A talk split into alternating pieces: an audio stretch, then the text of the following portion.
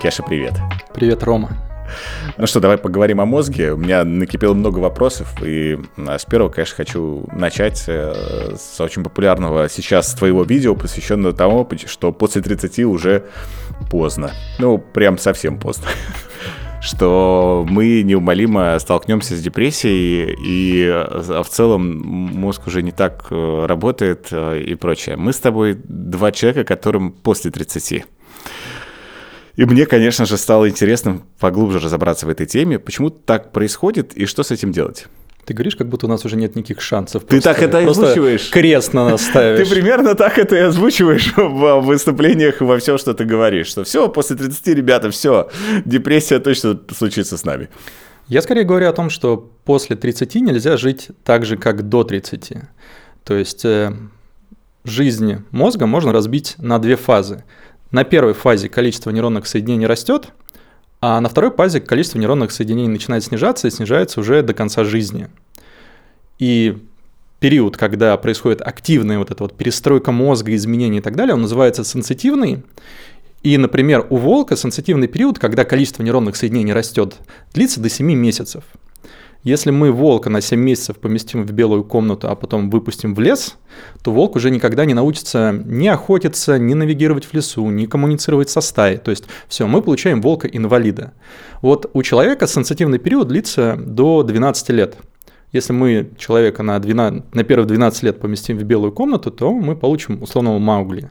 То есть этот человек уже никогда не сможет добиться тех результатов, которые которыми мы можем похвастаться. То есть это получится стопроцентный инвалид. То есть мозг все еще остается достаточно пластичный после этого, но тем не менее это несопоставимо вот с первым периодом. То есть с 12 лет и до конца жизни мозг может поменяться всего на 10%. То есть если мы вот возьмем все изменения в течение жизни за 100%, то начиная с 12 и до конца жизни мозг меняется всего на 10%.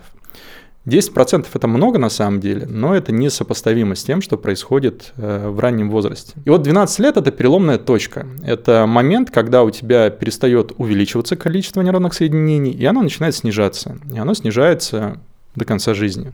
Оно никогда не, никогда не станет больше в какой-то момент. То есть на следующий год больше, чем в предыдущий. То есть, да, нейронные клетки восстанавливаются, да, все это происходит, но тем не менее динамика всегда одна и та же. И есть второй период с 12 и примерно до 25 лет. Это когда происходит активный сброс невостребованных нейронных соединений. То есть мозг сначала дает тебе, вот тебе запас нейронов, воспользуйся ими с толком.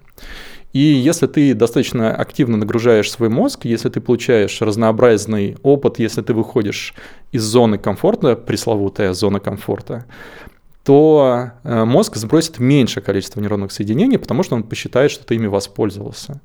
Если ты сидел и смотрел в одну точку, занимался всякой фигней, то мозг сбросит побольше, потому что, ну, тебе и не нужно. Ты явно смог выжить и с минимальным количеством нейронных соединений. А мозг, в общем-то, вообще не заинтересован в том, чтобы количество нейронных соединений было большим, потому что мозг энергозатратный, его задача сбросить как можно больше, чтобы тратить поменьше энергии на мозг, потому что мозг, он до 25% энергии всего тела тратит. Соответственно, вот резкий сброс нейронных соединений происходит с 12 до 25. То есть с 12 до 25 мы все плюс-минус немножко тупеем. И часто родители смотрят на своих детей и думают, боже мой, мой ребенок гений. А это так и есть. У ребенка большее количество нейронных соединений, чем у взрослого. И большинство детей интеллектуально, у них интеллектуально больше потенциал, чем у взрослых, просто они знают сильно меньше. Соответственно, в 25 лет мозг выходит на плато, количество нейронных соединений продолжает постепенно снижаться, но это уже не происходит динамично. И вот этот вот период с 12 до 25, он характерен тем, что мы можем получать больше удовольствия от жизни, чем после 30 лет. То есть в 25 этот период заканчивается, и примерно к 30 все это начинают чувствовать. То есть в 25 появляются, знаешь, такие полунамеки, но тебе еще кажется, что все в порядке. А вот в 30 все уже хорошо это, ну, хорошо чувствуют, что что-то, блин, поменялось. Там в 30, в 32, ну кому как повезло. То есть мозг все-таки это индивидуальный, 12 лет это тоже не точная цифра. А проблема в том, что не только наш интеллект базируется на том, что э, не только наш интеллект базируется на количестве нейронных соединений. В том числе наша способность получать удовольствие базируется на количестве нейронных соединений. Потому что если ты едешь э, в условное путешествие или сидишь с друзьями, или смотришь кино, нужно, чтобы мозг имел возможность обработать всю эту информацию. И только если у него есть достаточный запас э, ресурсов для того, чтобы обработать информацию, ты можешь получить полноценный эмоциональный опыт. Соответственно, как только у тебя происходит сброс невостребованных нейронных соединений, те эмоции, которые ты можешь получить э, в течение дня, в течение года, значительно падают. И в результате в 30 лет ты перестаешь получать удовольствие от привычных тебе вещей. От посиделок с друзьями, от путешествий, от поездок на машине, от чтения книг, от просмотра фильмов, от общения с людьми, от всего становится меньше удовольствия. А мы же не знаем, что происходит. Мы же не, не думаем о том, что что-то произошло в нашем мозге. Мы привыкли смотреть на то, что качество нашей жизни зависит от того, что нас окружает. И нам начинает казаться, что то, что нас окружает, ущербно, сломано, с ним что-то не так. И на рубеже 30 лет очень многие люди начинают пересобирать свою жизнь заново в надежде вернуться к тому удовольствию, которое было раньше. Ну вот если коротко, то так это можно описать. Это как-то связано с тем, что часто называют кризисом среднего возраста? А, к сожалению, нет точного определения среднего возраста. В, ран... в разных странах средний возраст – это разная цифра. То есть где-то 50 лет считается средним возрастом, где-то 40 лет э, считается средним возрастом. Я называю это кризисом 30 лет. И про кризис 30 лет, ну, как бы о нем не принято говорить, просто называют средний возраст. Вот на рубеже 30 лет люди, у людей происходят сильные перемены. Я пытаюсь объяснить, почему это происходит, потому что мне кажется, если ты понимаешь, что происходит, это позволяет тебе совершить меньше глупостей. Потому что на самом деле то удовольствие от жизни, которое было в, условно говоря, 20 лет, невозможно вернуть. Это нужно определенным образом принять. И на самом деле тебе нужно именно на рубеже 30 лет навести порядок в своем мозге, потому что если до 25 лет, ну, количество нейронных растет, э, количество нейронных соединений растет до 12 лет, но когда происходит активный сброс, происходит все еще очень, э, сохраняется очень высокая нейропластичность. То есть ты в этот период тоже можешь получать много удовольствия от жизни, потому что мозг перестраивается. Когда он выходит на плато, как раз происходит вот этот спад. И условно говоря, у тебя до определенного возраста, вот ты живешь в квартире, и в ней постоянно растут квадратные метры. И вот ты покупаешь новый хлам, и у тебя всегда есть куда этот хлам положить. А потом происходит перелом, и эта квартира начинает сжиматься. И это тот момент, когда тебе нужно убраться, условно говоря, в своем мозге, навести в нем порядок. А что значит убраться? На самом деле это значит разобраться с теми детскими психологическими травмами, которые ты получил. Потому что все события, все травмирующие события, которые ты впервые встретил в жизни в детстве, ну, не знаю, собака тебя напугала, все эти травмирующие события, линии проходят через э, всю твою жизнь и влияют на тебя постоянно. То есть это постоянно в твоем мозге какая-то вещь, которая... Ну, ты сидишь в квартире, бардак. Но он, он тебе не мешает, он тебе не мешает сидеть перед телевизором, но он на тебя давит, нагружает. Вот с мозгом, условно говоря, происходит то же самое. Какие-то события, которые у тебя произошли в детстве, травмирующие, они влияют на тебя и сейчас и они постоянно нагружают твой мозг, не давая ему обрабатывать то, что происходит с тобой прямо сейчас. Или не давай позитивно обрабатывать, обрабатывая более в негативном ключе через какие-то негативные интерпретации. И в 30 лет самое правильное, что может сделать человек с точки зрения отчасти возвращения удовольствия от жизни, которое было раньше, это пойти к психотерапевту и начать пролечивать детские травмы. Так, это первый этап. Я как раз хотел пошутить. Ты сказал, что если тебя в детстве напугала собака, что мы можем сделать? Я хотел шутиться, что напугать собаку в ответ. То есть, что ты должен сделать? Ты должен да. отомстить собаке, напугая ее. А, первое, пойти к психотерапевту для того, чтобы начать прорабатывать то, что тебе мешает. То есть, фактически, получается, если я правильно тебя слышу, что наш мозг все время так или иначе занят э, тем, что на каком-то даже бессознательном, сейчас коснемся этой темы тоже, все время прорабатывает одни и те же сценарии, механизмы, зажимы и прочее, и что фактически ты, ну, тратишь много энергии, из-за этого нарастает градус тревожности, нервозности и, и прочее, прочее, что мешает тебе а, тем малым числом э, нейронов, тем которые, жалким остатком да, числом нейронов, которые остались, мешает тебе воспринимать э, все хорошее вокруг тебя, что есть. Да. Первое психотерапевт. Что можно сделать еще? Но в целом тебе нужно постоянно инвестировать в замедление скорости падения. То есть ты уже не можешь сделать так, чтобы они начали расти, но ты можешь сделать так, чтобы скорость падения да. количества нейронных соединений становилось меньше.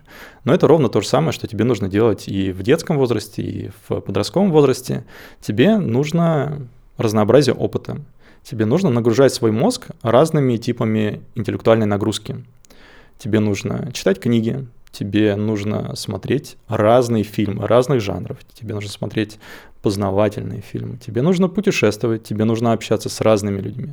То есть человек, который общается с э, десятью людьми разных сфер, разных профессий, у него активируется большее количество нейронных, нейронных соединений, чем у человека, который общается только с одним другом, к которому ты уже привык, ты уже знаешь все его паттерны. Потому что чем э, проще мозгу обработать, ну то есть если ты знаешь человека уже хорошо, мозгу проще обработать все сигналы, связанные с этим человеком. В мозге уже буквально борозды нарезаны для обработки этого сигнала. А тебе нужно ставить мозг в ситуацию, когда он вынужден создавать новые нейронные соединения, потому что не способен их обработать по привычным маршрутам, по привычным паттернам.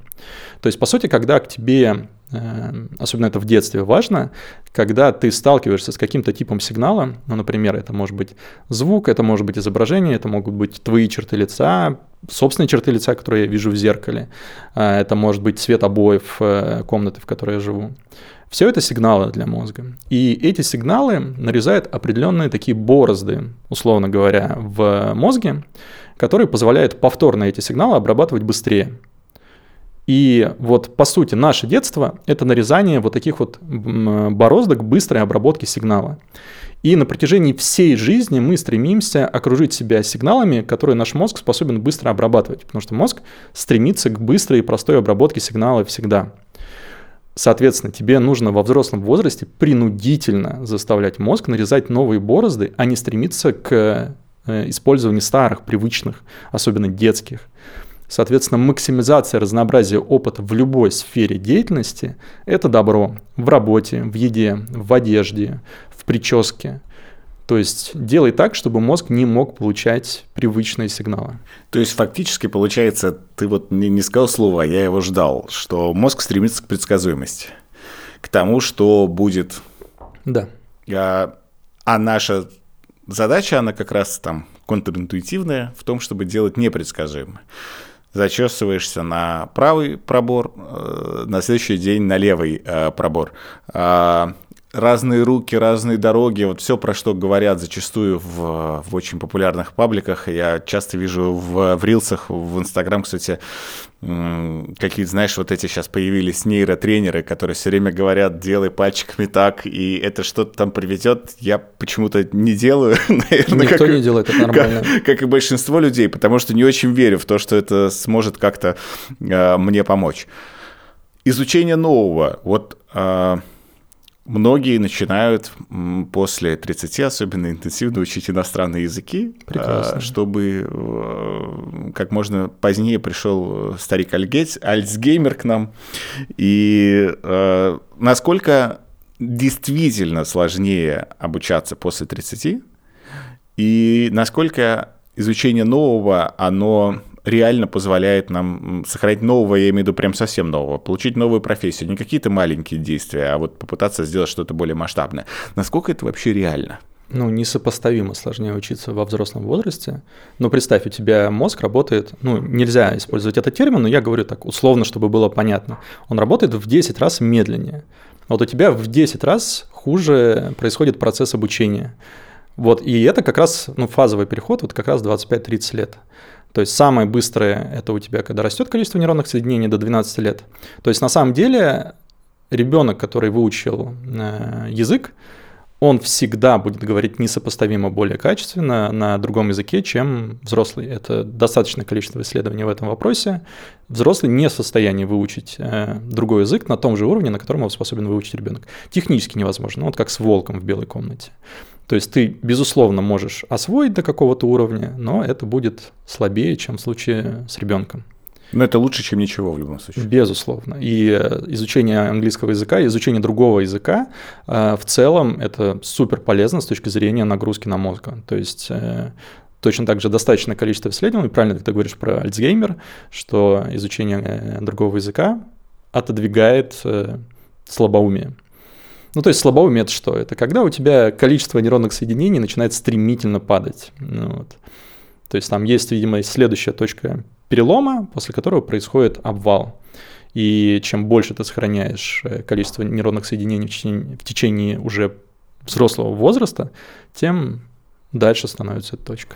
У меня начинает складываться пазл, потому что, ну, во-первых, из того, что часто говорят а, все популяризаторы науки, и в одном из своих а, выступлений Андрей Курпатов говорил о том, что все свои ключевые идеи, которые он сейчас популяризирует и рассказывает, э, он их все так или иначе придумал, обработал и прочее до 25 лет. И что сейчас он едет просто вот на, на всем том, что наработал до 25 лет. И я подумал, ну не, не, неправда, не может так быть, не, не может этого быть. Сейчас ты объяснил, почему. А второе, это человек, который э, тебе не очень симпатичен, ты просто в, в интервью как-то об этом говорил, что Татьяна Владимировна Черниговская, она постоянно говорит, нагружайте мозг, слушайте сложные сложную музыку, читайте сложные книги.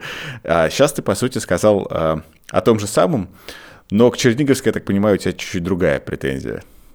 Э, я вернусь на секунду назад про 25, ну типа, что все да. открытия делают до 30 лет. Ты знаешь, сколько было Эйнштейну, когда он предложил специальную теорию относительности? У меня два варианта ответа, знаешь, в голове всегда возникает. Один вариант 23, вторая 36, но я пытаюсь сейчас найти. Ему было 26 лет. То есть вот эта вот величайшая теория относительности была придумана, по сути, ну, таким очень молодым человеком. Если мы посмотрим на количество сделанных открытий, то, безусловно, мы увидим, что до 30 происходит пик. При этом, естественно, знания, которые ты э, приобретаешь в течение жизни, они тоже ну, важны. И они отчасти компенсируют пластичность мозга но по-настоящему, знаешь, сделать перелом, то есть тебе, чтобы сделать открытие, тебе нужно сделать рефрейминг понимания. Вот. И этот рефрейминг проще сделать в 30 лет, потому что с, воз... Э, с возрастом мы все становимся консервативными, да. потому что мы все стремимся к простой обработке сигнала, а простое — это знакомое. А знакомое это то, что уже мы знаем, все знают и так далее. Мы не хотим.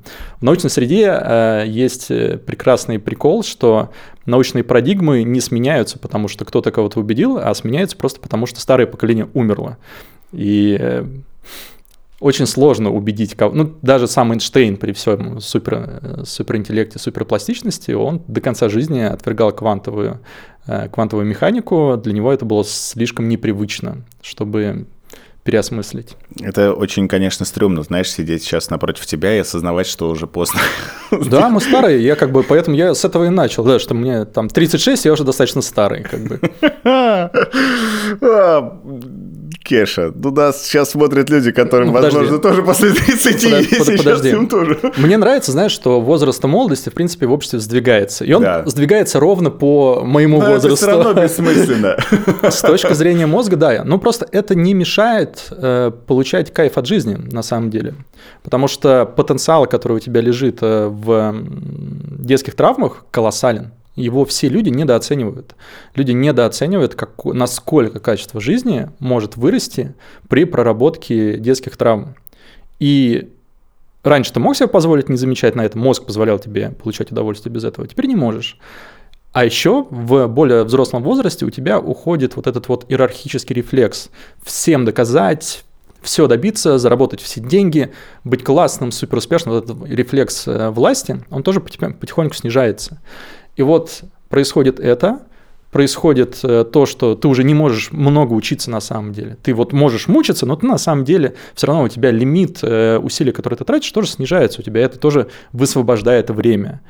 И э, типа власть, иерархический рефлекс проработки детских травм, большое количество знаний, более благоприятная работа и снижение времени на обучение приводит к тому, что ты на самом деле впервые можешь пожить для себя. То есть то время, когда ты можешь по-настоящему получить удовольствие, это более взрослое время. Просто люди к нему подходят неправильно, немножко неподготовленно. Они сталкиваются с вот этим вот супер большим кризисом и не знают, что с этим делать, делают, совершают огромное количество ошибок и теряют ту возможность пожить благоприятно которая есть. На самом деле наш с тобой возраст – это возраст, когда можно по-настоящему кайфануть от жизни, получить настоящее удовольствие. Так что я не думаю, что это прям плохо. Я, наоборот, с огромным удовольствием смотрю на свой процесс э, взросления, потому что я понимаю, что наступает тот период, когда жизнь для меня, а не я для жизни. Называй вещи своими именами. На процесс старения, а не процесс взросления. Я, я, вижу, я вижу, ты загрустил. Я такой... мне, мне просто показалось, что все, после 25. Ты, кстати, сказал про возраст пожить для себя, но я вот обращаю внимание сейчас на более взрослое поколение, на поколение, условно, наших родителей, и понимаешь, что вот как раз, глядя на них, на 60 угу. и 60, в интервале от 60 до 65, что вот сейчас на окружении моей мамы, в частности, что будто бы вот это люди как раз, которые живут для себя, и что сейчас да. вот для них это как раз. А оказывается, что это можно сделать чуть-чуть раньше. Да, так и есть, так и есть. Но при этом мы все равно остаемся в каких-то парадигмах, в том числе соревновательных парадигмах и в, в иерархических слоях. Я знаю, что ты делишь в целом мир на концепцию дуальности, того, что в мире есть мир смыслов и мир материальный. Это так? Я стал в какой-то момент обращать внимание, что есть э, люди, которые боятся других людей.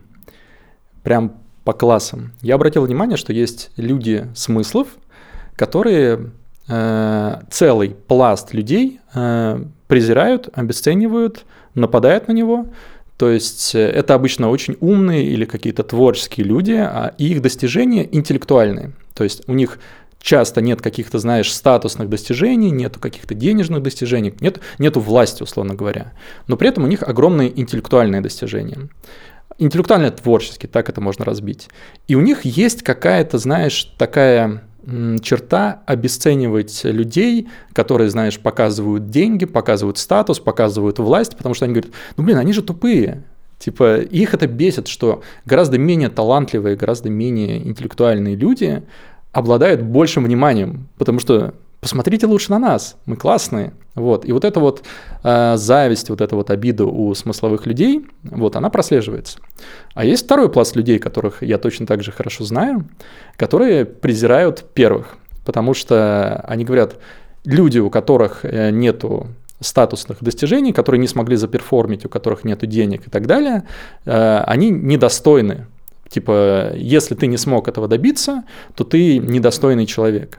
В результате есть два огромных лагеря, которые друг друга считают недостойными и отчасти презирают и обесценивают. И мне стало это интересно. Я стал э, чуть глубже пытаться разобраться, а как это устроено, а какое количество вообще первых, а какое количество вторых, как мыслят первые, как мыслят вторые. И разделил, условно говоря, на две половины, что есть люди смыслового мира и есть люди материального мира. С людьми материального мира чуть проще. Э, главная движущая сила людей материального мира – это власть. То есть э, движущая сила – это то, что тебя мотивирует совершить действие. То есть это то, что позволяет тебе достигать чего-то в жизни. И власть бывает разная. Власть бывает э, статусная, власть бывает денежная, э, власть бывает построена на социальных связях, власть бывает на, построена на твоем влиянии. Э, ну, то есть оно там дробится на, условно говоря, 5-10 разных э, направлений. Mm-hmm. И люди власти, они, ну, их ключевая мотивация по жизни – это увеличение своей власти любым способом. То есть больше заработка, больше статус, э, больше влияния, больше авторитета и так далее. И они всю свою жизнь посвящают этому. Это главное, и они через это мерят всех остальных людей. То есть если с тобой говорит э, человек материального мира, он, во-первых, моментально оценит, полезен ты ему или нет, потому что можешь ли ты увеличить его власть или нет. И э, к тебе он будет в первую очередь относиться с точки зрения достижения вот этой вот своей цели. Циничный, прагматичный подход. Да, и он неплохой. То есть здесь я не пытаюсь... Он честный. Да, потому что это очень эволюционно сообразно. То есть, по сути, чем больше у тебя власти, тем э, с большей вероятностью ты выживешь. То есть мы, у нас всех э, силен иерархический рефлекс, и это очень хорошо для общества, потому что в рамках стремления к власти э, люди отдают обществу вот этот вот побочный эффект своих достижений, потому что если ты заработал очень много денег и умер, деньги, в общем-то, в обществе остались. То же самое касается технологий, влияния и так далее, каких-то структур. Поэтому я не ругаю людей материального мира. И людей материального мира моментально видно. То есть, э, если я тебе покажу фотографию двух людей, ты моментально определишь, кто живет в материальном мире, потому что человек материального мира очень хорошо э, понимает ценность внешних вещей. То есть этот человек будет стильно одет, этот, у этого человека будет правильная прическа, потому что внешность – это власть.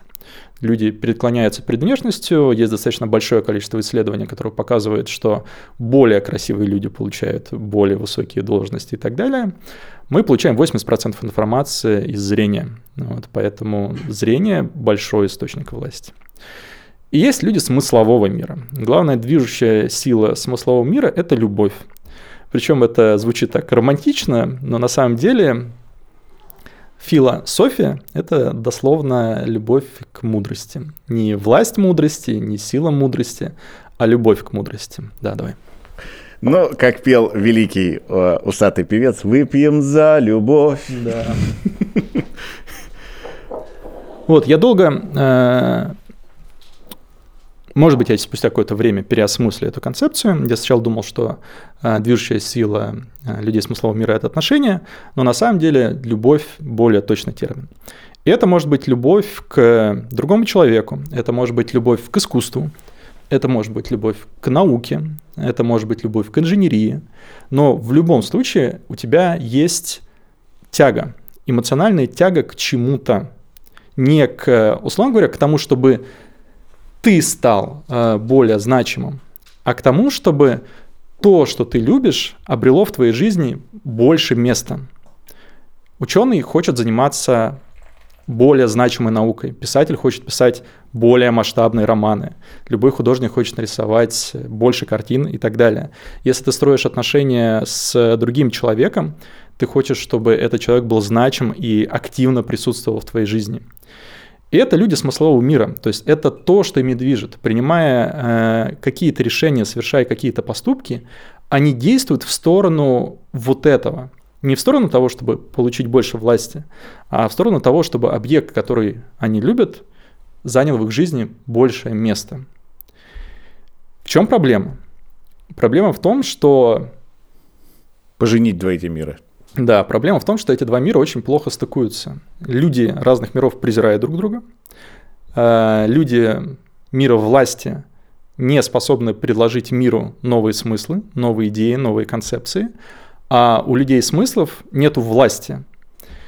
И вопрос не в том, что... А, отдельная проблема в том, что материальный мир победил, то есть э, благодаря развитию технологий, благодаря социальным сетям, благодаря современным социальным связям в целом, у людей, которые стремятся к власти, получилось, получи, э, появилось огромное количество инструментов, чтобы эту власть получить. А было ли в период э, мира когда-либо время, когда люди смыслов победили? Конечно, это было в Древней Греции. То есть, более того, это было в Советском Союзе. Система, когда материальный мир победил, она не универсальная. Это то, что происходит прямо сейчас, и это не значит, что так было всегда, это не значит, что так всегда будет. Это просто некая сиюминутная флуктуация. И мир обычно балансируется, то есть э, мир, э, ситуация, когда у нас, условно говоря, материальный мир победил, она закончится. Угу. Важно, мне кажется, не сделать так, чтобы э, смысловой мир начал отвоевывать обратно какие-то позиции. То есть, условно говоря, знаешь, как можно увидеть победу э, материального мира над смысловым? Это увидеть, насколько в пиковый момент э, соревнования Моргенштерн был популярнее Оксимирона. Угу. Вот, вот во столько же материальный мир побеждает э, смысловой, потому что э, не нужно делить э, профессии на смысловой и материальную. Условно говоря, в науке может быть огромное количество ученых, э, которые в первую очередь стремятся к власти, и точно так же среди политиков могут быть э, люди смысла, то есть дело не в профессиях. А, и вот два у нас есть прекрасных рэп-исполнителя. Было, сейчас уже это все не очень актуально, но было. Вот Моргенштерн и Оксимирон. И вот настолько популярнее Моргенштерн был э, Оксимирона, насколько материальный мир побеждает смысловой. При том, что, естественно, всегда есть прослойка, которая там супер фанатов Оксимирона, она достаточно большая, и смысловой мир достаточно большой, а не маленький. Просто он меньше. Я же правильно понимаю, что есть люди рафинированные в части своей принадлежности к смысловому миру или к материальному, а есть люди смешанные которые так или иначе пытаются балансировать между тем, чтобы обладать смыслами, но при этом еще и так или иначе э, присутствовать в части материального мира. Э, я делю людей, мне нравится делить людей, это в целом мое хобби. Я делю людей на четыре категории, исходя из этого. Есть люди смыслового мира, которые стремятся дальше вглубь в смысловой мир. И есть люди смыслового мира, которые стремятся в сторону материального мира. Точно так же есть люди материального мира, стремящиеся в сторону материального, и люди материального мира, стремящиеся в сторону смыслового. У нас получается такой э, квадрат. И вот э, люди смыслового мира, которые дальше стремятся в смысловой, они ну, мне не очень нравятся. Они немножко уже тоже поехавшие, потому что, ты знаешь, есть такие сумасшедшие, которые да. очень поехали на своей теме, и все, ты понимаешь, что он очень оторван. То есть он классный, он супер интересный, очень глубокий, но да. абсолютно оторванный уже от мира. И точно так же есть люди материального мира, которые стремятся в материальный мир, и ты понимаешь, что, в общем-то, тебе тоже с этим человеком не по пути. Поговорить с ним вообще не Да, он полностью завязан на своих поисках власти, и ты поговорить об, о каких-то идеях, не касающихся его или власти, в общем-то, с ним не можешь. Соответственно, наиболее близкие мне люди – это люди материального мира, стремящиеся в смысловой, и люди смыслового, стремящиеся в материальный. То есть я отношусь ближе ко вторым. И мне кажется, это то, к чему общество и надо вести нужно создавать определенные модели, определенные подходы, а буквально инструкции для людей смыслового мира о том, как получить власть, и для людей материального мира инструкции о том, как работать со смыслом. Потому что сейчас готовых, ну, условно говоря, книжек, которые я могу посоветовать, и одной и второй модели просто нет. Такого нет. подхода не существует. Ну, и это вот то, чем я Но пытаюсь при этом, заниматься. благодаря твоей этой концепции, очень легко как раз очень быстро, по крайней мере, понять про себя. И, и, и опять же, здесь очень важно честно это сделать. Да, конечно. Я в отношении честности очень хорошо про себя сейчас понял как раз, что я человек э, материального мира, э, стремящегося к смысловой 100%. Э, составляющей. Ты, наоборот, по моим да. ощущениям. Ты смысловой человек, но который так или стремится иначе к да, стремится да. к материальному.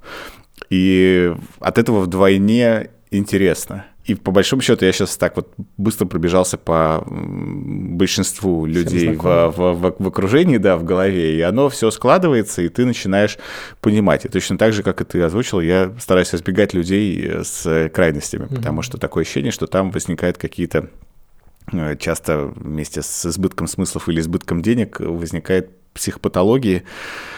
А а мозг наш так, мне кажется, устроен, что когда мы встречаем человека не совсем психически здорового, то ты с ним общаешься. То есть у нас нет опыта, к сожалению, чтобы даже там считать зачастую шизофреника, сидящего напротив тебя, но ты испытываешь непроходящую тревогу. То есть тебе все твое бессознательное кричит в этот момент «беги». Зловещая долина такая. Да, и ты просто понимаешь, что надо бежать. И вот очень часто как раз э, избегаешь э, каких-либо крайностей. Как человеку э, смыслов полюбить все, что относится к материальному миру. Ты знаешь, ты когда сейчас про материальное говорил, я просто не знаю почему, но я вспомнил потрясающий пример, он на меня неизгладимое впечатление произвел. А, что на «Титанике» одна из э, выхлопных труб на корабле, она была фейковая. То есть в нее просто выходили э, все с кухни, ну, соответственно, весь дым с кухни. Но она была установлена для того, чтобы показать всю мощь корабля, что у корабля не две трубы, как это было принято в то время, а три. А, Потрясающе. Я обходя автомобили сзади, очень часто большинство автомобилей все а, выхлопные отверстия, они накладные, они фейковые, то есть оно все делается. Время идет, а понты, статусные штуки и потребность демонстрации силы и мощи, э, а, они никуда не исчезают. Вот как людям Э, смыслового мира нормально воспринимать все материальное и вообще научиться с материальными ценностями э, жить. Потому что, знаешь, часто вот говорят, я классный художник, не могу продавать себя, свои картины, свои произведения. Я классный ученый, тоже не могу это делать. Я всегда восхищаюсь теми э, людьми смыслового мира, которым удалось как-то вообще себя поженить с материальным миром. Какие есть, может быть, шаги, которые ты проделал для себя? Я думаю, ключевое, ключевая точка перелома в этом вопросе – это перестать бояться. Потому что реально, ну вот я тебе как человек смыслового мира могу сказать, что материальный мир вызывал у меня большое чувство страха. То есть ты, э, я помню, знаешь, когда я еще был подростком, ну не знаю, не подростком, наверное, лет в 20, я приехал на какие-то переговоры, и я помню, как человек выложил на стол верту. Угу. И я испытал чувство ужаса. Просто насколько на меня это сработало. Не восхищение. Нет, нет, страха. Ну вот, это Восхищение. Э, Это я испытал, да? когда первый раз увидел. Да, да, да. Вот, вот человек с матери... в материальном мире был бы, ну, его бы это не напугало. Он такой, о, я бы, ё-моё, как... а можно я вот, о, боже мой, какой тяжелый, классный. Я помню свои ощущения. Да, да, раз, да, да. Вот фишка, вот тот страх, который ты испытываешь к другому миру, он приводит к презрению. К презрению, к отрицанию и так далее. В первую очередь ты боишься. То есть человек, приведи человека с смыслового мира, приведи какого-нибудь ученого в дорогой э, ресторан. Он зажмется. Он испытает чувство ужаса, mm. просто не восторга, а того, вау, как классно, как красиво, а ужаса. То же самое происходит с людьми материального мира относительно смыслового. То есть заставив человека материального мира поговорить с умным человеком, все, он испытает э, когнитивный диссонанс, потому что... Не, он будет отрицать, он будет говорить, все это фигня, это все эзотерика, это все и так далее. В общем, он будет, уйдет такую конкретное и, и закончит тем, что говорит, ну а как мне это поможет в жизни? Все, никак. Да, люди материального мира склонны обесценивать интеллект в целом, потому что, ну, есть там условно говоря, правила власти не можешь обладать, обесценивая. Это автоматический механизм. И люди материального мира, они точно так же максимально сторонятся всего интеллектуального, то есть и боятся показаться недостаточно умными, потому что интеллект – это власть. Поэтому они стараются ставить себя в такие ситуации, где они выглядят умными, но на самом деле им интеллект не требуется проявлять. То есть люди материального мира склонны демонстрировать интеллект через повторение чужих идей. Люди смыслового мира склонны демонстрировать интеллект через демонстрацию своих идей. Типа это такая большая mm-hmm. разница. Соответственно, первый переломный этап для того, чтобы начать двигаться в другой мир, это перестать бояться. И чтобы перестать бояться, тебе нужно начать... Э, Интересоваться? Да. Подменить страх на интерес? Да. Тебе буквально нужно, ну, типа вот, э, человек смыслового мира. Сядь и разберись э, в брендах одежды. Сядь и разберись там в брендах вина. Сядь и разберись в ресторанах. Сядь и разберись в марках машины и так далее. И как только ты перестаешь бояться, ты э, очень быстро понимаешь, что в материальном мире работает. Как работают бренды, как работает внешний вид, как работает э, та, та или иная модель речи. То есть на самом деле, если ты тратишь там один час в неделю на чтение книг или на просмотр роликов, связанных с материальным миром, ты за несколько месяцев полностью в нем разбираешься. Материальный мир несложный. То есть на самом деле э, человеку, который живет в смысловом, который привык э, работать со смыслами, привык э, работать вот с информационными переменными, для него материальный мир несложный, особенно если, ну, когда ты его перестаешь бояться, ты в нем быстро разбираешься. Понятно, что там есть ну, очень большие глубины, тонкости, в которых как раз люди материального мира хорошо копаются и хорошо понимают. Вот. Но тебе для того, чтобы почувствовать некую первую основу, первую такую э, платформу, достаточно очень немного усилий. Mm-hmm. Точно так же людям материального мира, типа смысловой мир, точно так же несложный. Он выглядит сложным со стороны, но не является сложным в сути своей. То есть э, людям материального мира я там, не знаю, порекомендую прочитать двухтомник «Мир философии», просто э, для того, чтобы посмотреть, как люди разных эпох работали со смыслами, с идеями, с концепциями прочитать про историю современного искусства, прочитать про правила науки, про правила инженерии, там, что вообще такое наука, что такое философия, что такое инженерия, а, что такое искусство. То есть ты точно так же просто, во-первых, перестаешь бояться, а во-вторых, начинаешь смотреть, как другие люди работают со смыслами, и постепенно понимаешь, что логика работы со смыслами точно такая же простая. Ну, то есть Главная идея – перестать бояться и понять, что другой мир простой, не сложный, как тебе казалось раньше, а простой, и его можно освоить достаточно быстро. Причем ты его осваиваешь теми инструментами, которые у тебя есть. То есть в смысловом мире и в материальном мире разный набор инструментов работы вот с окружающей реальностью. И того набора инструментов, которые существуют в этом мире, достаточно, чтобы освоить другой мир. Да, ты никогда не будешь там никогда не перейдешь в него полностью. Ты все равно останешься в своем мире. Но сохранять постоянный вектор э, в сторону вот соседнего мира, это, мне кажется, самое здоровое с точки зрения развития личности. Потому что людей на стыке на самом деле нет. люди очень сильно сепарируются в течение жизни. Ты попадаешь в какую-то струю, и дальше она тебя уносит в один из двух миров. И ты нет людей, которые посередине ровно материального и смыслового. Ты живешь в каком-то мире, но самый большой потенциал с точки зрения зоны твоего дальнейшего развития, с точки зрения твоих достижений, потому что человек смыслового мира, получивший власть, реализуется человек материального мира, э, научившийся работать со смыслами, не просто заработает деньги, но и оставит наследие. А наследие — это некая сверхидея людей материального мира, когда они, ну, типа, все, я власть получил, она у меня есть. Следующая идея, которая у них появляется, это оставить наследие. У людей смыслового мира нет проблемы с наследием, оно у них уже есть. Типа, о нем просто никто не знает, но как бы оно существует. А у людей смыслового мира у них есть сверхидея о том, что оставить какой-то вклад после себя, что все, власть я уже получил. И они, у них нет инструментов под этого. И двигаясь в сторону смыслового мира, они смогут свою власть трансформировать не с точки зрения э, к себе на пользу, а в точке зрения оставить наследие, сделать какой-то impact на уровне общества. И это в том числе даст им boost для того, чтобы получить больше власти, а людям смыслового мира обретение власти даст больше инструментов и возможностей для работы со смыслами. То есть с точки зрения вот роста личности, развития личности, мне кажется, это правильный путь. Кстати, интересно, напишите в комментариях, вы ощущаете, что вы больше относитесь к смысловому миру или к материальному? Интересно, кого больше под моими видео.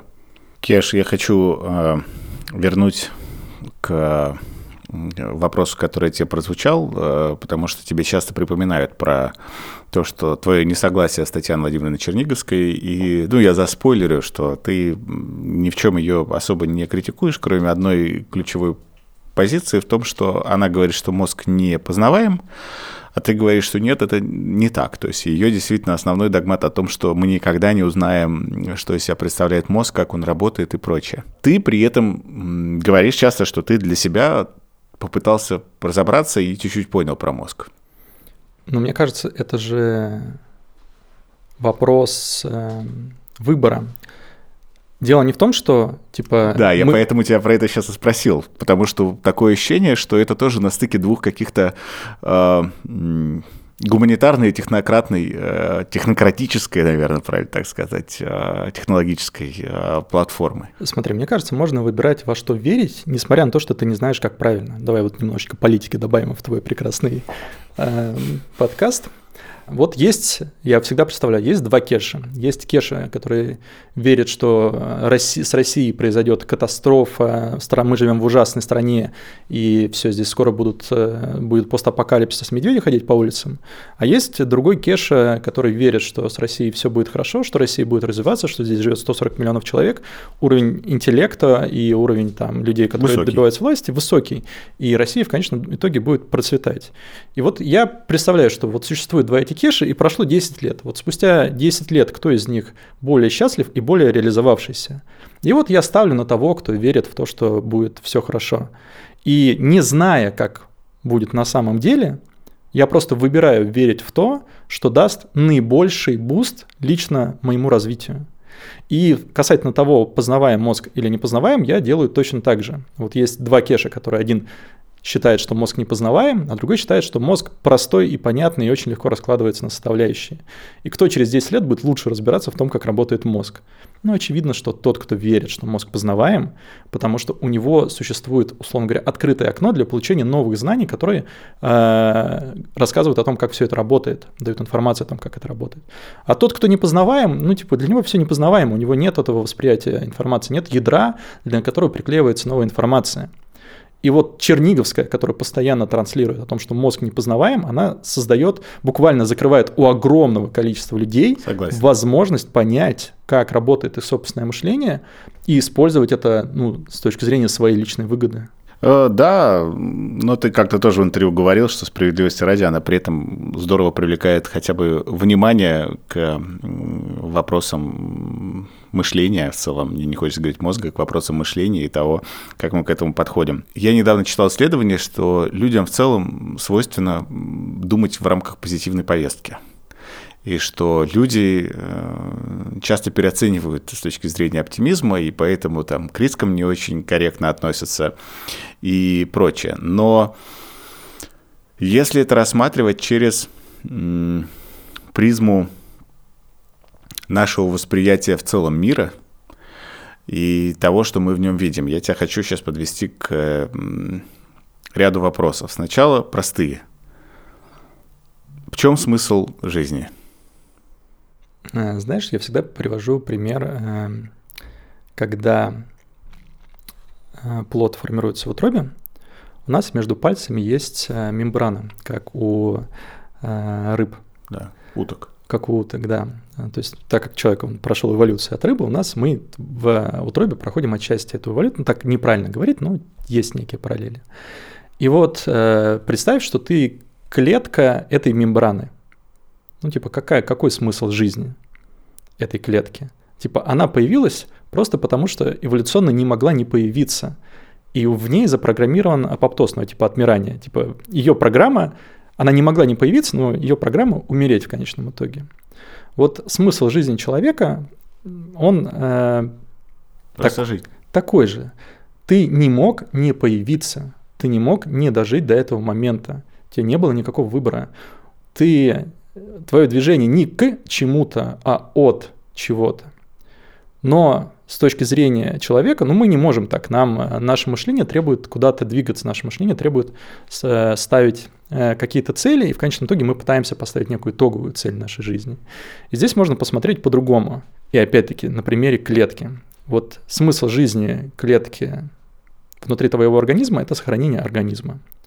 Вот я смотрю на человека точно так же, как на клетку человечества. Смысл жизни отдельного человека – это сохранение человечества, потому что человечество – это как некий организм, который и обладает вот этой способностью проходить через э, века, через поколения, нести дальше, развиваться, создавать какие-то новые передовые эволюции. И ты не можешь, у клетки нет собственного смысла жизни. Только посмотрев на себя через призму всего человечества – ты можешь почувствовать, что ты несешь какой-то смысл. И я думаю, что смысл должен быть эволюционно сообразен.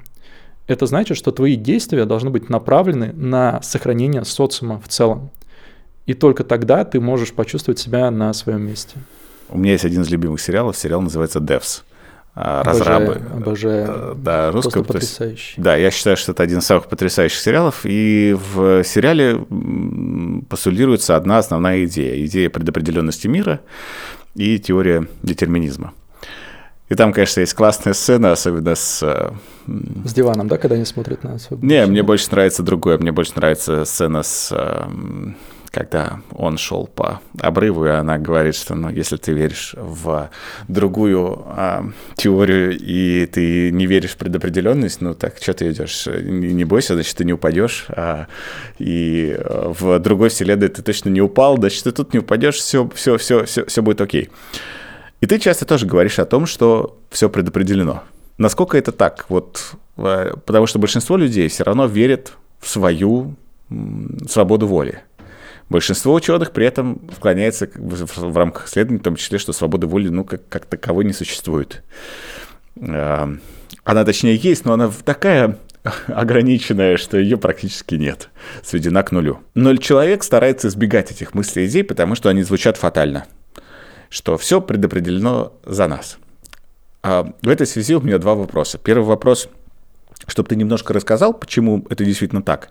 А второй, как человеку примириться с идеей э, предопределенности и начать от этого испытывать удовольствие, а не страх о том, что все предопределено. Ты знаешь, я э, недавно понял, что мне нужно перестать переубеждать людей в том, что у них отсутствует свобода воли, потому что это настолько вызывает сильный когнитивный диссонанс, что все, что я говорил вокруг этого, тут же теряет смысл. Ну, типа, это вот прям выключает все. Нет свободы воли, до свидания. Типа, все. Все остальное не имеет никакого значения.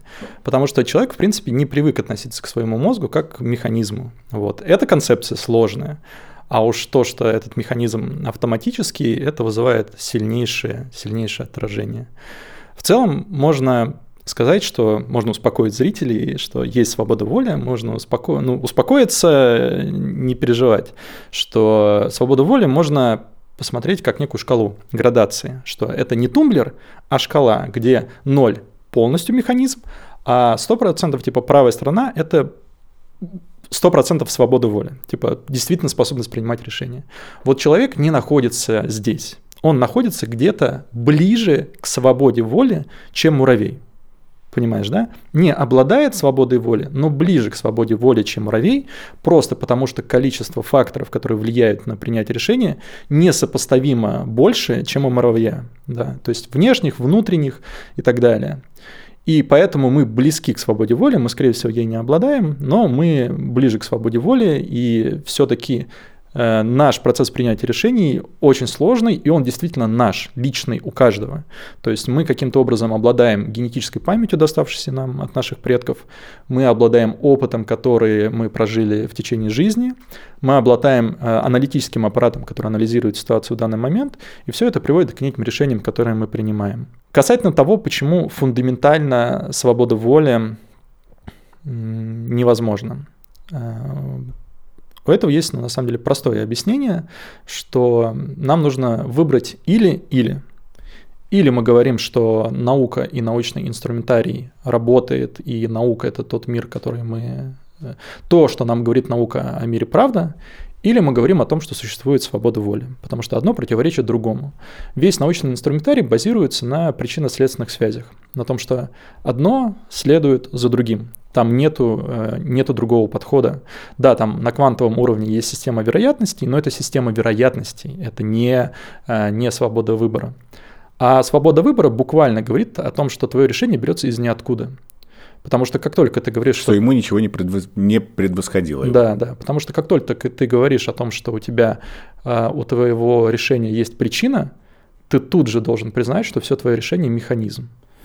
Что вся совокупность, все, вся совокупность, э, весь вот этот вот облако решений, которое ты принимал в течение жизни, если у каждого из этих действий была причина, это значит, что никакого свободы выбора нет, никакой свободы воли нет. То есть, приходя с утра вот сегодня в, в кофейню и выбирая между чаем или кофе, нам кажется, что мы проявляем в этот момент свободу воли, а на самом деле мы понимаем, что мы в этот момент прокручиваем, ну, не прокручиваем, а в том числе есть а, определенные отпечатки прошлого, что ты больше любишь, что ты раньше пил, что тебя в детстве поили, что у тебя вызывает ассоциация, что ты, какой то запах услышал сегодня с утра, какой день цикла у тебя сегодня? И так далее. То есть совокупность, гигантская совокупность данных, которая так или иначе сказывается на том, какое решение ты а, да. примешь, выбирая чай или кофе.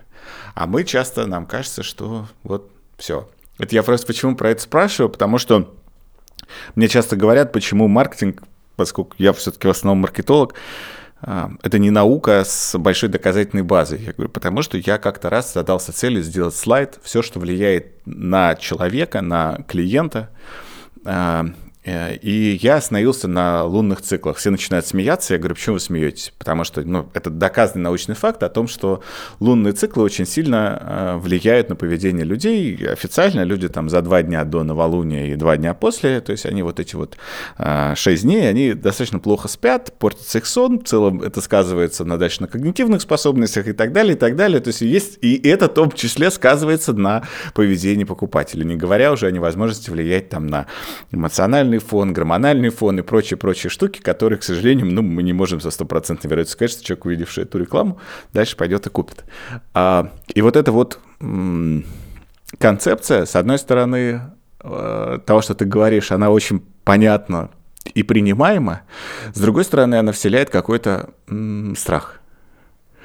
И вот как себя с этим страхом того, что ты на самом деле ни на что не влияешь, что все уже сделано для тебя, потому что ты наверняка про это слышал, что... Э, я не знаю, кстати, насколько это правда, но я несколько раз читал про это, что в, в Америке суд присяжных очень часто опрашивают в отношении того, что знают ли они про теорию детерминизма, и, соответственно, что если они с ней очень хорошо знакомы и являются ее апологетами, то они не могут принимать участие в суде присяжных, потому что они априори выносят оправдательные приговоры всем обвиняемым в силу того, что говорят, что у человека не было выбора, э, кроме как совершить это преступление, преступление, потому что вот вся его жизнь складывалась таким образом, что виноват не он, виновато там общество, родители и прочие все факторы, которые так или иначе сложились. Как человеку комфортно примириться с идеей предопределенности и воспринимать ее просто как какое-то что-то фановое?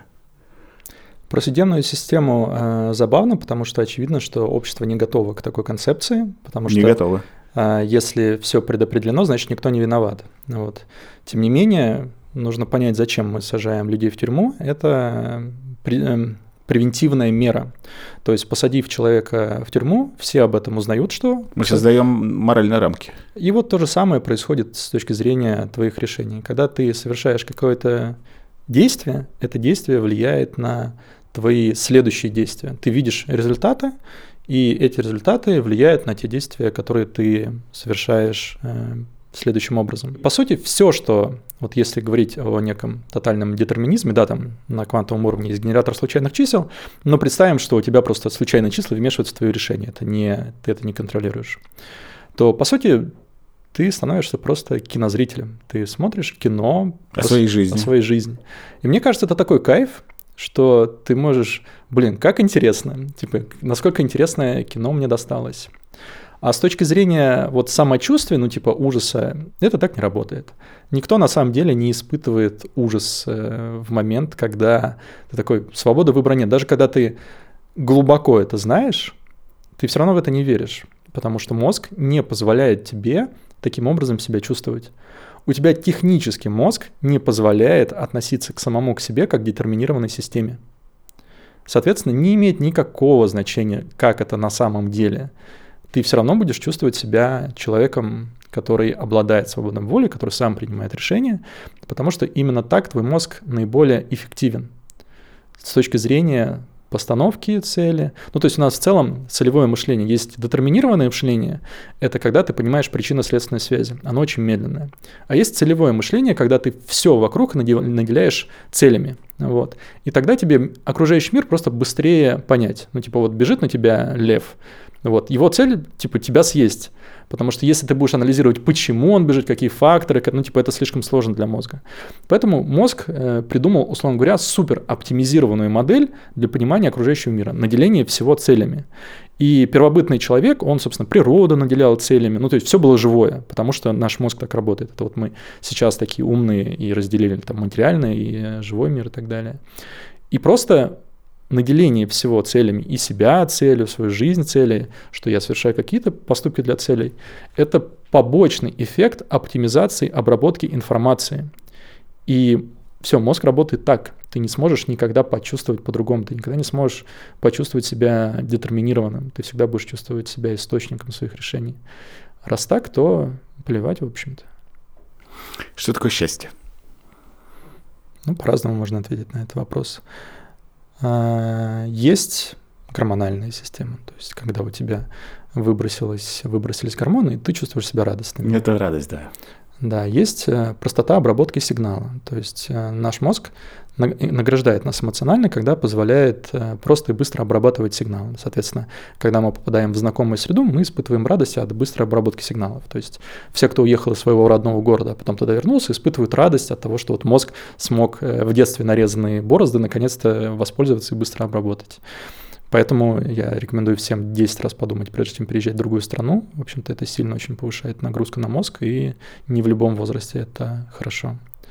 А есть счастье, когда ты чувствуешь, что ты двигаешься в рамках своего предназначения, когда ты понял, для чего ты был создан, и ты э, увидел этот путь и двигаешься. И это то, что наиболее близко мне.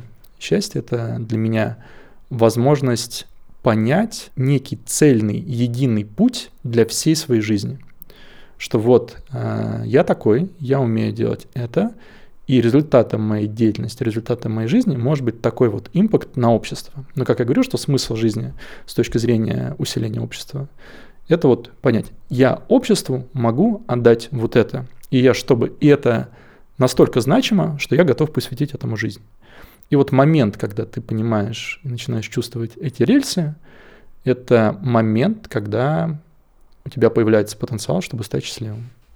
Залип на эту идею, потому что недавно читал как раз исследование, что все ученые, когда пытаются описать счастье, они, короче, намучились с этой концепцией, все сошлись на том, что э, для большинства людей и, и, и в целом большинства концепций счастье — это просто когда ты ощущаешь последовательность положительных изменений. Ровно так. И что вот по-другому, к сожалению, практически невозможно хорошо сформулировать, э, что же такое счастье, что же такое быть счастливым. Но при этом ты сейчас говоря о узнавании и о том, как мозг радуется обработке э, сигналов, когда они хорошо узнаваемы. Есть потрясающее большое количество экспериментов, особенно с иероглифами, когда люди не могут их дешифровать, но при этом радуются знакомому. И на этом, по сути, весь маркетинг, брендинг и 100%. реклама на этом в целом стоит. А эксперимент с голландским стулом, когда они просто демонстрировали стул в течение нескольких минут в эфире на протяжении нескольких месяцев, и стул стал фанаты, появились фан-клубы у этого стула. И часто любят это объяснять как раз через феномены каких-то непонятных звезд, что даже стул смог стать в свое время популярным. Но при этом а, ты говорил вначале, что мозгу необходимо определенное новое а, для ощущения полноты и полноценности жизни. Но есть интересная обратная история, это сопротивление новизне.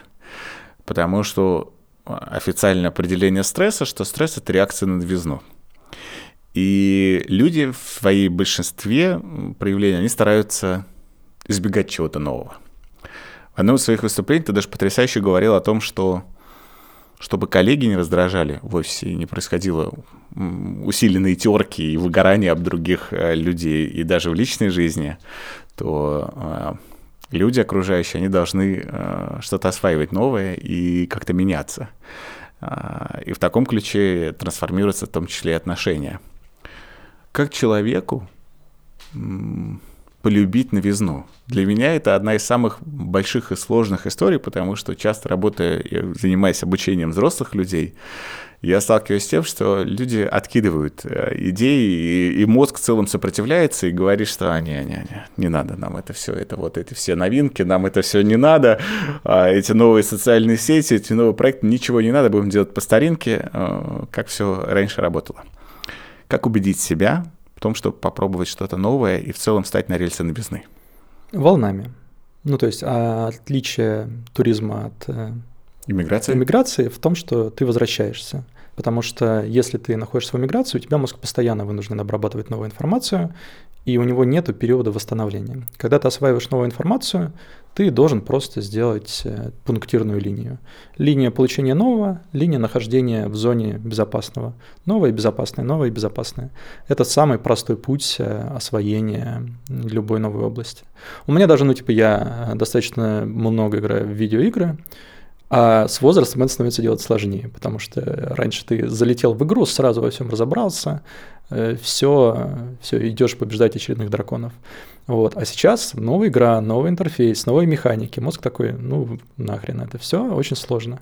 И я выработал, а играть мне нравится. Вот. Я выработал подход для преодоления этой инертности мозга, что я трачу, условно говоря, вечер через не хочу, через мучение я осваиваю новые механики, мне не нравится игра, мне все кажется отвратительным, вот и все, я это убираю, запускаю на следующий день, и мозг уже готов с этим взаимодействовать. Вот, и тебе просто нужно давать, ну или через день, вот, тебе нужно давать паузу, возвращаться в привычную среду. Этот день можно поиграть в ту игру, которую ты уже знаешь, привычную. И так с любой абсолютно новостью, с любой новой информацией. Даже если я изучаю какую-то там сложную концепцию, связанную с мозгом, то это очень так же, ну, я не хочу это делать. Вот, но ты делаешь это через «не хочу» какой-то короткий промежуток времени, и потом возвращаешься в привычную среду. Главное просто не вот, э, добиться вот этой интервальности. И в разных областях интервальность разная. Там может быть интервальность в полчаса на самом деле. Если ты там проводишь какой-то семинар, вот, может быть, надо дать информацию, дать полчаса отдыха, а потом дать ту же самую информацию. Вот. И она уже будет воспринята гораздо лучше. И да, уже, уже можно не будет эффекта новизны, да. да, да. Что такое сознание и что такое бессознательное? Э, мне очень нравится задавать вопрос, кто переворачивается с бока на бок, когда ты спишь. Вот. Потому что я таким образом иллюстрирую, насколько у мозга есть контроль за всем твоим телом вообще без твоего участия. То есть огромное количество мыслей. То есть твой мозг может встать и куда-то пойти. А я в детстве страдал э, лунатизмом. Я вставал и гулял по квартире, мог остановиться там у кровати родителей, просто стоять на них смотреть. Я спал при этом. Они могли, могли меня разбудить, я такой, что я здесь делаю? Вот, то есть мозг, в общем-то, способен полностью управлять телом, при этом не включая сознанием. То есть, по сути, наше сознание, оно обладает, э, ну, во-первых, нет единого, единой терминологии к сознанию, никто не знает, что такое сознание. Я здесь транслирую свою концепцию, что, по сути, сознание — это эффект наблюдателя. Оно не принимает никаких активных действий, там все активные действия — это механизм про то, что мы говорили, но у тебя есть эффект наблюдателя. И я думаю, что эффект наблюдателя переключается. То есть у нас есть некий тумблер — когда мы бодрствуем, эффект наблюдателя смотрит на обработку окружающей информации, то есть обрабатывает зрение, слух, там тактильное ощущение и так далее. А, а потом ночью переходит переключение этого наблюдателя на обработку внутренней информации. То есть, например, из нашего желудка приходит примерно столько же информации, сколько из нашего зрения в мозг. То есть, по сути, наш мозг желудком видит, что там происходит, то есть ну, там сопоставимый объем информации. Однако ты, когда бодрствуешь, ты вообще без понятия, что у тебя в желудке происходит. И вот э, процесс обработки сигналов внутренних э, органов, он как раз начинается, когда мы спим. И э, эта теория Пигарева, вот Ивана Пигарева, нашего ученого. Она тоже не общепринята, но мне кажется, она наиболее, угу. наиболее разумным, разумной. Соответственно, когда мы спим, э, мозг переключается в обработку внутренней информации и, по сути, э, начинает видеть органами. То есть со всех органов начинают приходить сигналы, и мозг — это некая тоже иммунная, иммунная система, мозг начинает э, проводить калибровку всех этих, всех этих органов. То есть, а когда мы бодрствуем, э, ресурсы тратятся на обработку внешней информации, и в, э, в органах накапливаются сбои. Типа ошибки, из-за того, что мозг не смотрит, накапливаются сбои, ошибки и так далее. И э, та усталость, которую мы чувствуем к вечеру, это, по сути, сигнал мозга о том, что требуется калибровка. Типа, все, мы начинаем забоить. Потому что были проведены исследования с депривацией сна, чтобы определить, что ломается, если мы не спим. Все. Да, и оказалось, что ломается все, кроме одного органа. Угадай, какого? Репродуктивная функция. Нет, ломается все, кроме непосредственно самого мозга. Mm. Вот, что понятно, когда мы спим. Я подумал, последнее, что у нас должно остаться, это что ты умираешь, но оставь потомство. Да, Хотя это достаточно глупо с точки зрения эволюции тоже. Понятно, что там идут процессы очищения самого мозга, когда мы спим, но по сути мозг никогда не спит. Это орган, который никогда не отдыхает. Нам кажется, что мозг уснул, но на да. самом деле мозг всегда работает, и просто он э, переключается в, обработку внутренней информации, из внешней внутренней. Вот. И сны, которые мы видим, то есть у нас там тоже есть сознание, просто mm-hmm. оно замкнуто внутри себя. То есть вот внутри твоего тела, оно больше не, не внешнее. И, как я понимаю по теории Пигарева, э, что у тебя те же самые отделы мозга, которые отвечали за общение днем с другими людьми, за выполнение рабочих задач, эти же самые отделы используются для проведения калибровки внутренних органов. И в зависимости от того, что у тебя происходит с внутренними органами, у тебя снятся те или иные сны, потому что активизируются те же самые нейронные соединения, которые отвечают за те или иные образы. И здесь мне очень интересно порассуждать на тему того, что каким образом, я думаю, что входной сигнал — это какой-то рандомный набор образов, здесь активировалось, здесь активировалось, здесь, активировалось, но мозг каким-то образом собирает рандомную информацию в единую структурную историю.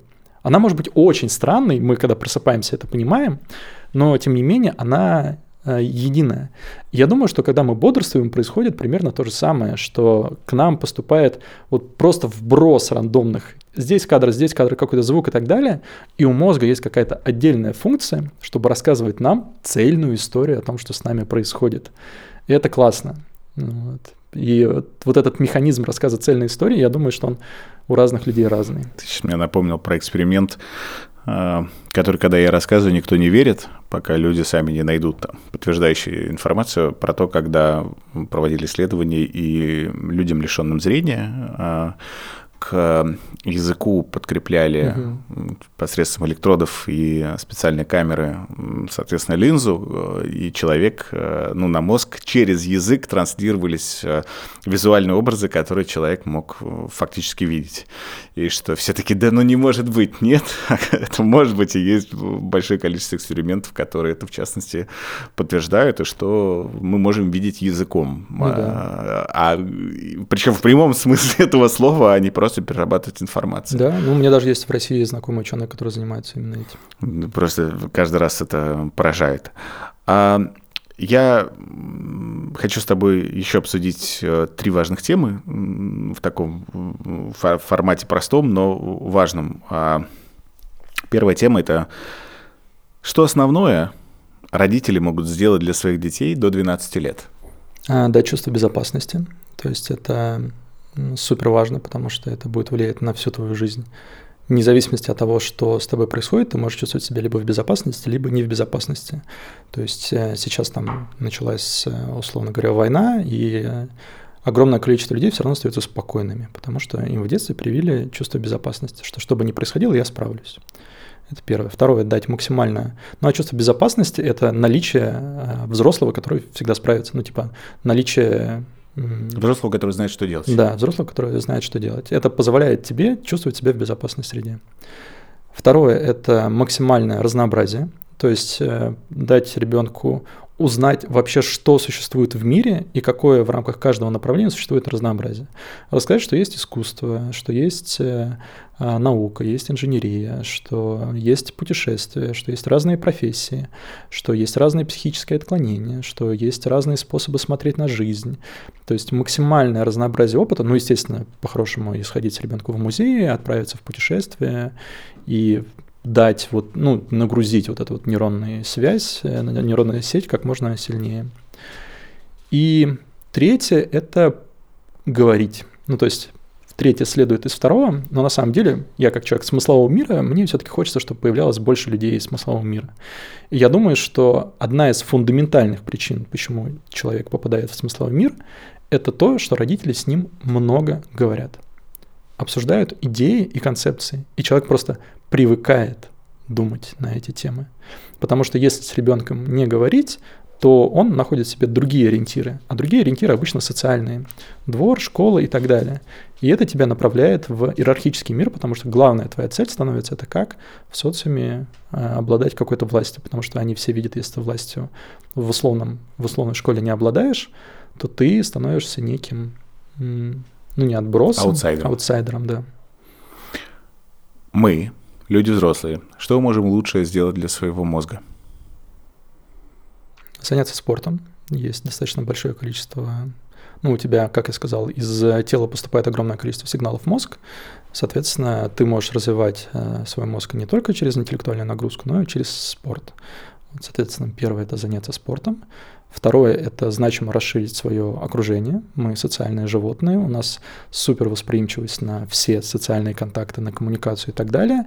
И общение с другими людьми – это, во-первых, достаточно комфортный процесс, а во-вторых, это может быть высокоинтеллектуально нагруженный процесс. Например, мы сейчас с тобой говорим, это достаточно сложно, это достаточно сложно и для тебя, и для меня. Но при этом это кайф, это интересно, это вот э, такой простой путь к э, интеллектуальной нагрузке. А третье, ну не хочется, знаешь, желать какого-то банального, типа читайте книги, то есть повторять то же самое, что можно сделать? Наладить сон. Э, достаточно большое количество исследований, которые показывают, насколько качество интеллекта коррелирует с качеством сна. Я тебя тут хочу, это, может, это не войдет, но все равно. А что значит наладить сон для тебя? Это значит э, получать. Знаешь, у меня есть поговорка, что я хочу себя чувствовать, э, чувствовать вечером так же, как утром, угу. то есть, а утром так же, как вечером. Что вечером мне не хочется засыпать, а утром э, мне, наоборот, не хочется просыпаться. Это нужно просто пере, перевернуть. И вот наладить сон – это именно так, когда ты утром чувствуешь себя полным сил. У меня с точностью да наоборот, как раз и что я такая жесткая закостенелая сова, которая не может выработать свой нормальный график. Поэтому Прочитай книгу «Наука сна». А, слушай, я вчера начал читать книгу «Зачем мы спим» Мэй, Мэдди Уокера, или как его зовут, чувака, который, да, то есть а, на, на наука сна все будет следующее, значит, тоже надо до, до, добить этот вопрос. Там, знаешь, очень просто, ты узнаешь, что у тебя риск раковых заболеваний а, увеличивается на 20%, вчера, да, да, да, да, если да. ты спишь на час меньше. Ровно вчера ты такой, я прочитал. Так да. ли мне нужно этот лишний Причем час? спишь не столько даже по времени, сколько этот по качеству, качеству еще к тому же, да, то есть вот эта вот история с тем, чтобы найти свои правильно подходящие часы. Последнее, что я тебя хотел спросить. Ты достаточно успешный предприниматель. Несмотря на то, что ты человек про смыслы, но тебе удается это здорово совмещать с успешными рядом, причем проектов. Э, и я тебя хочу как раз здесь и в конце спросить. Если бы ты мог кратко и емко сформулировать формулу успешности в бизнесе, как бы она звучала? Найти правильных людей. Ну, потому что у тебя напрямую твое количество времени того, что ты можешь э, сделать, супер ограничено. К тому же, ну, типа, я супер ленивый. Мне очень сложно заниматься тайм-менеджментом и так далее. Я такой не, не системный человек. И я понял, что если я... Мне, ну, при этом у меня там супер большие цели с точки зрения оказания импакта на общество. И супер высокая мотивация этот импакт сделать. И все, у тебя нет выбора, ты сам это сделать не можешь, а сделать нужно. Соответственно, все, что тебе остается, это найти правильных людей, найти правильных партнеров, найти правильных сотрудников, и тогда все начинает работать. Тогда те сильные стороны, которые у тебя есть, усиливаются, а слабые нивелируются. Вот просто за счет некой комплементарности с людьми, с которыми ты работаешь. Ну и последнее, финальное напутствие. Если бы ты напрямую мог обратиться в мозг э, каждому человеку, который нас смотрит. А по сути ты это и делаешь. Ну, мне кажется, нормально говорить, что жизнь отстой. Потому что есть некий культ счастья. Вот. Э, нам про счастье говорят про из всех утюгов, что будь счастливым, будь счастливым, будь счастливым, и все люди в социальных сетях показывают, насколько они счастливы, и говорят простые способы успеха, и это в конечном итоге нас убеждает в том, что есть где-то счастье, и просто мы как-то не попали в эту цель, вот, и мы из-за того, что не чувствуем себя счастливым, страдаем еще сильнее. Вот я предлагаю принять мысль, что жизнь отстой, что быть не, что мозг, в общем-то, он не для того, чтобы мы были счастливыми, мир не для того, чтобы мы были счастливыми, и длинные тяжелые периоды – это просто нормально, что жизнь так устроена, что даже если решить все проблемы, заработать все деньги, быть успешным, здоровым, счастливым и так далее, то ты все равно будешь попадать в периоды, когда тебе грустно и тяжело, и так и должно быть. Это и есть жизнь. Спасибо тебе огромное. Это самое неожиданное, но крутое завершение. Спасибо тебе. Подписывайтесь, ставьте лайки. До новых встреч.